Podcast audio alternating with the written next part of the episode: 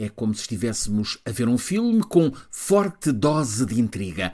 Assente em três questões. Primeira, qual foi a probabilidade de aquelas 3 horas e 7 minutos de assalto ao Congresso dos Estados Unidos, em Washington, no dia 6 de janeiro do ano passado, ter sido uma insurreição que levaria a um golpe de Estado, portanto, ao colapso, nesse momento, da democracia nos Estados Unidos da América. Segunda questão principal: até que ponto o então presidente Donald Trump teve conhecimento das intenções dos revoltosos apoiantes dele? Mais, duas questões complementares a esta. Terá havido envolvimento do próprio Trump e o presidente sabia que aqueles assaltantes estavam armados? Terceira questão: quem, no aparelho político dos Estados Unidos, sabia que estava em preparação uma tentativa de golpe de Estado para rejeitar os resultados eleitorais que deram a vitória a Biden e assim manter Trump na presidência. A investigação sobre este que é um dos episódios mais dramáticos da história recente dos Estados Unidos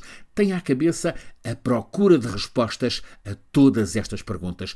É uma investigação conduzida por uma comissão especial do próprio Congresso, portanto, eleitos da nação americana. É uma comissão formada por nove deputados, apenas dois são republicanos, os outros sete democratas, e isto porque a direção do Partido Republicano quis boicotar esta esta investigação à insurreição de 6 de janeiro, mas há eleitos republicanos que desobedeceram às instruções do partido, dois estão na comissão e há vários na solene sala de audiências do Congresso.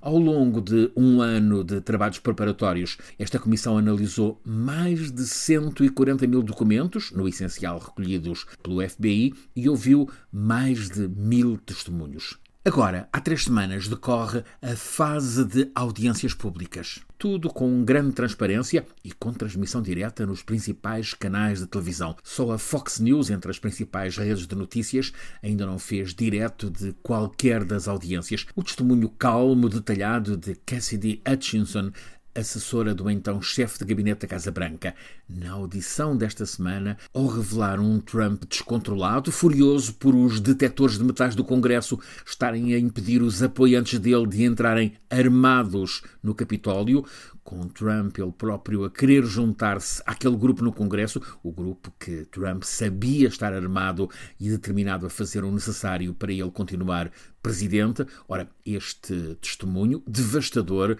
somado a outros, coloca desde já o atual Procurador-Geral dos Estados Unidos perante um dilema: acusar ou não o ex-presidente Trump de conspiração contra a democracia americana. Cresce a constatação de que neste momento já há suporte para a acusação, mas ainda falta escutar mais testemunhos. Está por apurar, por exemplo, uma questão controversa, como é que Trump reagiu à notícia de que alguns dos apoiantes dele se preparavam para enforcar o vice-presidente Mike Pence por este insistir em declarar Biden vencedor da eleição presidencial. Esta comissão especial de inquérito tem desde já um mérito. Confronta a América com os factos, mostra as imagens, dá a escutar o que foi dito, revela a realidade possibilita aos fiéis de Trump uma introspeção, pode levá-los a concluir que afinal escolheram como líder e ídolo a criatura errada, mas apesar das evidências sobre a grande mentira engendrada por Trump,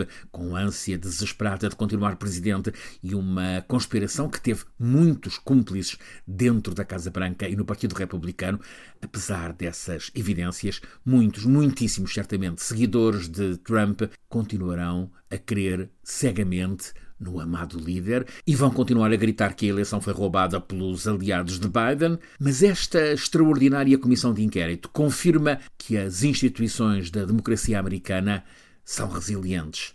Tal como aconteceu em 74 com a Comissão Watergate que fez cair o então Presidente Nixon. E estas audições também revelam gente valente, como quem está a testemunhar sabendo que o que diz é explosivo e pode valer represálias. Trump esta semana não parou de insultar Cassidy, bombardeou-a com posts na rede social dele enquanto ela testemunhava. Também valente a congressista republicana Liz Cheney, que outro dia se voltou para a bancada dela e interpelou aqueles eleitos. Um dia Trump já não estará, mas a vossa desonra, essa, vai permanecer.